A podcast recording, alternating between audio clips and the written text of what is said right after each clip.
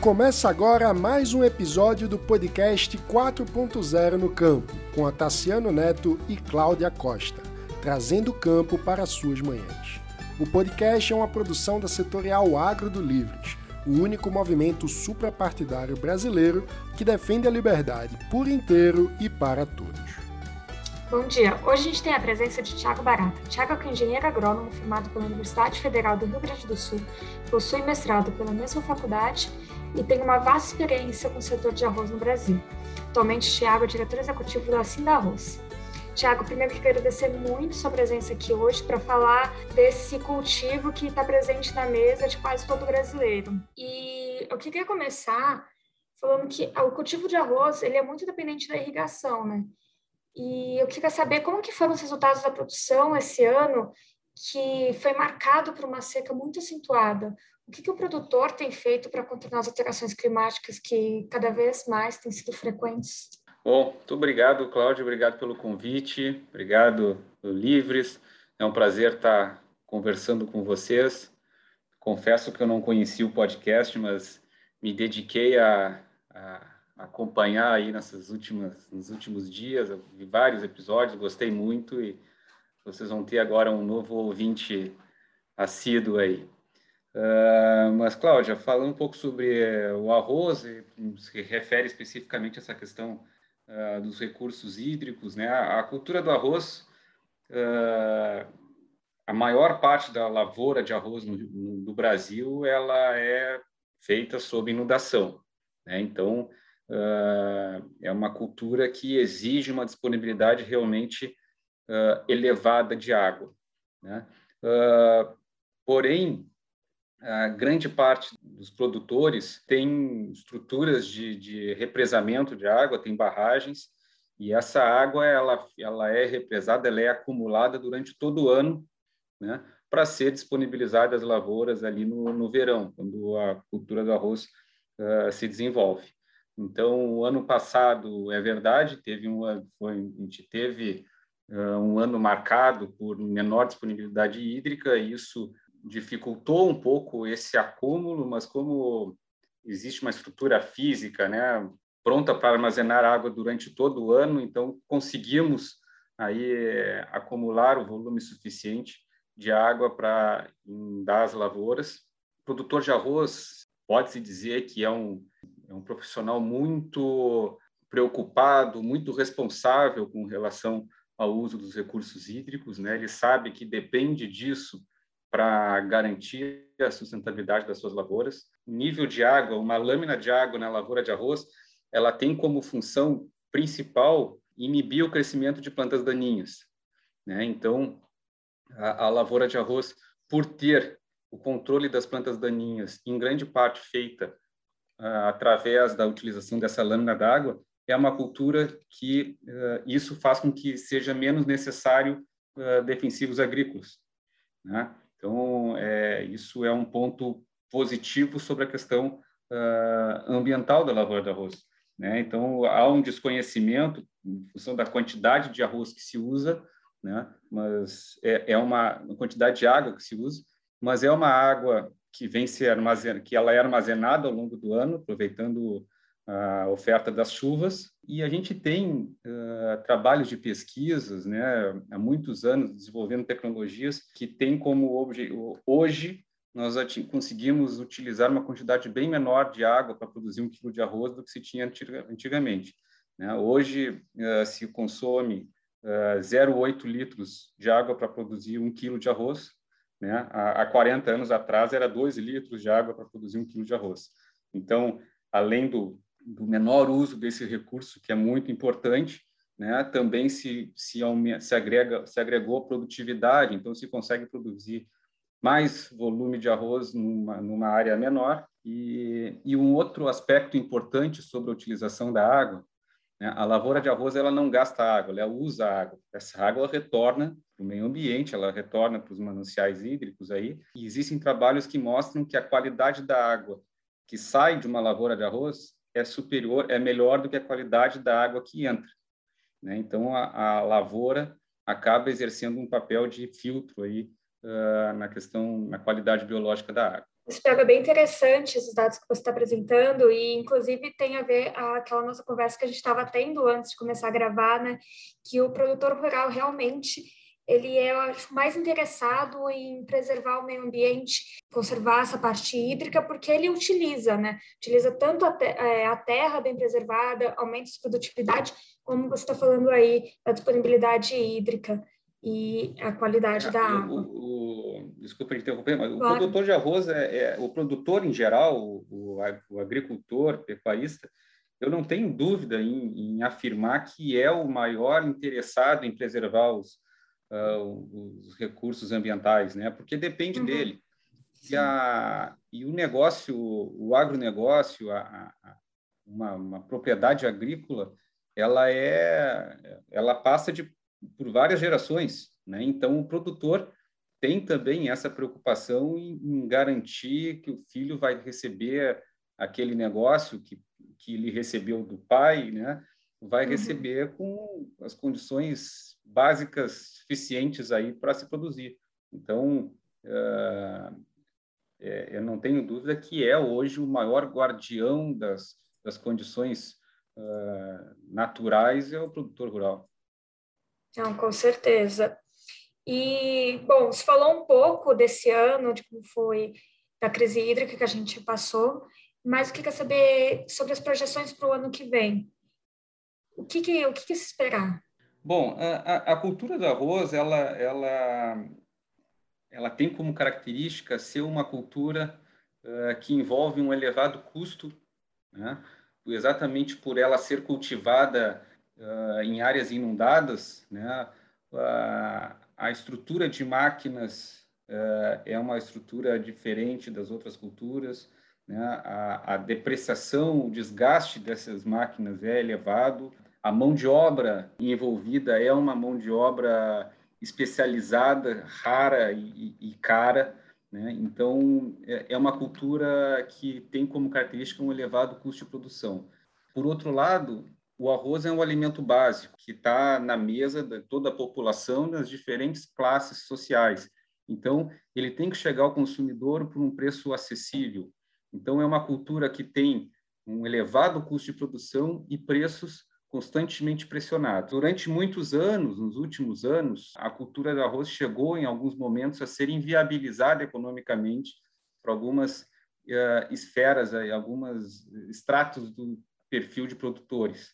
Né? Com isso, a, a, área plantada vem enxugando. Houve as dificuldades eh, impostas nos últimos anos, as dificuldades econômicas, acabou acabaram forçando uma seleção natural entre os produtores. Ficaram no negócio aqueles produtores que têm maior condição uh, de gestão, que têm escala maior.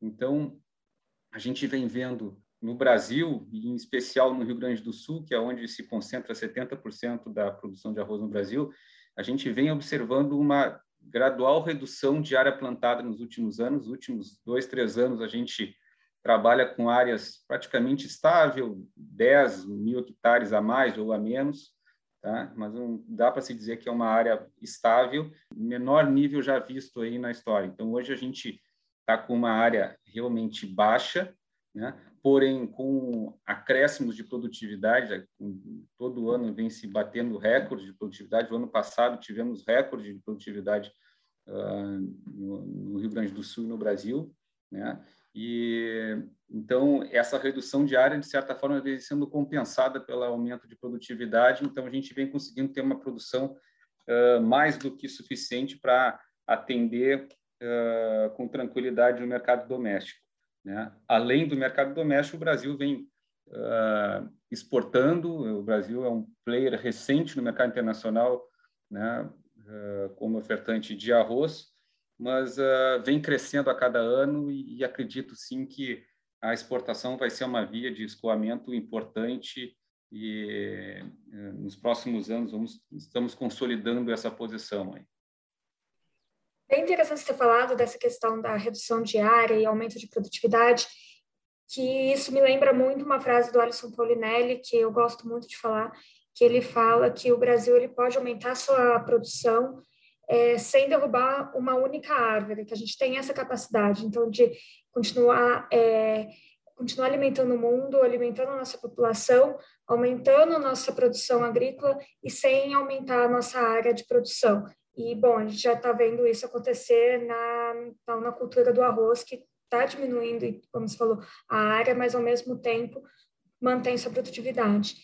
E falando um pouco de sustentabilidade, que tem tudo a ver, a gente teve 2021 foi marcado pela COP26, 2022 a gente vai ter a COP27, ou seja, sustentabilidade continua muito muito em alta, todo mundo se, fala muito.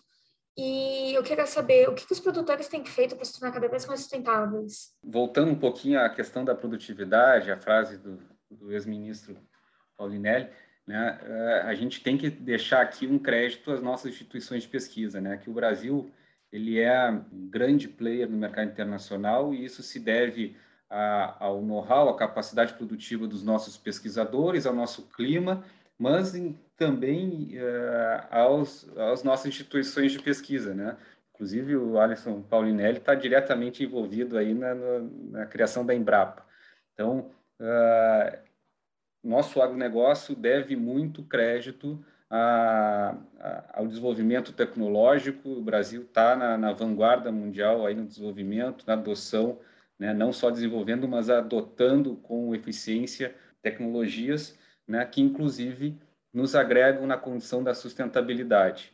As principais instituições de pesquisa que a gente tem na cultura do arroz no Brasil, elas são uh, instituições públicas, né? Nós temos a Embrapa, temos no Rio Grande do Sul o Instituto Rio Grandense do Arroz, o IRGA, né? e essas instituições públicas elas têm como objetivo desenvolver tecnologia minimizando o uso de agroquímicos. Então, a cultura do arroz, as variedades desenvolvidas, as cultivares desenvolvidas e lançadas por essas duas entidades, eu me refiro à Embrapa e o IRGA, tem como principal característica ser resistente às principais doenças fúngicas. Por exemplo, dando um exemplo, né? com isso, a utilização de fungicida é muito menor.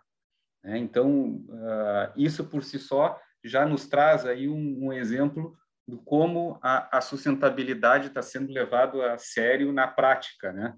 E como a gente, já comentou, a cultura do arroz, o, o, o agricultor é um personagem uh, muito preocupado aí com, com as questões ambientais, porque depende desses recursos para garantir a sustentabilidade da sua, da sua produção, a, a, a continuidade, inclusive, por mais gerações. Né? Então, é, é, é bem claro o envolvimento, a preocupação da, da produção e, inclusive, eu já passaria até um outro elo da cadeia, o setor industrial também é, é, é muito uh, preocupado com na adoção de práticas sustentáveis. Tá? A gente tem ainda uma outra questão importante.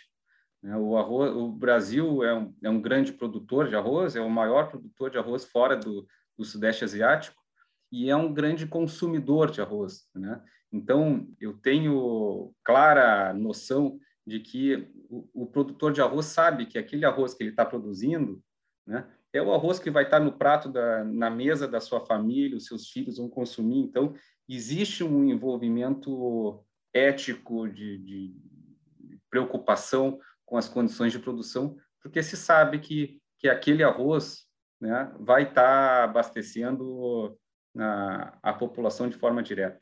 Não, realmente, tecnologia está totalmente ligada a essa questão de sustentabilidade, que é, pesquisa, e vamos lembrar também que o, o ministro Alisson Paulinelli concorreu esse ano ao Prêmio Nobel da Paz exatamente por, toda, por todo esse trabalho que ele fez e por ter é, reforçado na né, Embrapa, e somos hoje o que somos por causa dessas instituições de pesquisa. Bom, Tiago, só para terminar, eu queria saber, você falou um pouco, o Brasil estava se tornando um exportador, o, o que fazer para o Brasil se tornar um player maior, um maior de exportação de arroz? É, uh, primeiro, eu acho que é importante a gente contextualizar que o mercado internacional de arroz é muito pequeno. Né? Uh, eu comentei que o Brasil é o maior produtor e maior consumidor de arroz fora do Sudeste Asiático. Né? O, os nove ou dez maiores produtores de arroz estão no Sudeste Asiático e são praticamente os mesmos países os maiores consumidores de arroz. Então, uma característica uh, do mercado internacional, do mercado mundial de arroz é o fato dos produtores produzirem primeiramente para abastecer o seu consumo, né? Então, estamos falando aí de China, Índia, Tailândia, Vietnã, uh, são grandes consumidores, mas também são grandes produtores. Então, como eles têm produção doméstica para suprir a sua demanda, né, o, o, comércio internacional do arroz ainda é muito baixo, né? Está na casa aí de 6 a 7% do que se produz no mundo é comercializado internacionalmente. Então, o mercado internacional é um mercado muito restrito, concentrado na mão de poucos players, né? E o Brasil vem né, aumentando, aumentando a sua participação no mercado internacional. Isso é um player recente, está aprendendo muito, né? Começou os primeiros embarques ali em 2005, né? Hoje o Brasil já tem uma posição consolidada no mercado mundial como um ofertante de arroz de qualidade uh, superior, né? E, e, e, a gente deve muito a essa consolidação ao trabalho eh, de capacitação que faz, por exemplo, o projeto da Brazilian Rice, que é em parceria da, da Apex com a Associação Brasileira uh, da Indústria do Arroz, a Bia Arroz. Então, uh, esse projeto, sem nenhuma dúvida, é, é, tem uma enorme responsabilidade aí na, na, na participação do Brasil como ofertante de arroz no mercado mundial né? Então, a gente, inclusive, comemora o fato de, semana passada, ter sido renovado, teremos por mais dois anos continuidade desse projeto que, que vem agregando e tem certeza assim que, que o Brasil ainda vai aumentar a sua participação, embora, como eu falei, o mercado é um mercado muito restrito. Né? O nosso grande mercado é o mercado brasileiro. Né? O Brasil consome 11 milhões de toneladas e se exporta aí 1 milhão e 500 mil. Então, embora muito importante a exportação, nosso grande mercado é o mercado doméstico e a gente produz com muito zelo, muito orgulho para abastecer a nossa própria, nossa própria população. Tiago, infelizmente nosso tempo acabou. Queria te agradecer por essa aula sobre esse cultivo que é tão importante no nosso dia a dia, né, que está presente na mesa de praticamente todo brasileiro, que é o arroz, e te parabenizar pela liderança que você tem no setor e te agradecer. Muito obrigada e até uma próxima. Muito obrigado, Cláudia. Eu, queria, eu que agradeço e parabenizo aí os Livres pela iniciativa e vamos seguir na escuta aí. Você acabou de ouvir um episódio do podcast 4.0 no Campo, com Otaciano Neto e Cláudia Costa. O agronegócio é responsável por quase 25% do PIB do Brasil movimenta outros setores da economia e contribui de forma estratégica com as exportações brasileiras. O podcast surgiu com o propósito de comunicar à sociedade, sobretudo urbana, as novas tecnologias, os cuidados ambientais e todo o impacto positivo do nosso agro. Inúmeras ações aplicadas no dia a dia do campo, seja na fabricação dos alimentos, de fibras ou energia. Semanalmente, abordamos uma agenda diversificada e com muitos convidados especiais, empresários do agro, pesquisadores, gestores públicos, líderes de diferentes setores e culturas, trazendo o campo para mais perto das cidades. O podcast é produzido pela Setorial Agro do Livres, movimento suprapartidário em defesa do liberalismo. Se você também defende a liberdade, pode se tornar um associado através do site eusolivres.org. Até a próxima!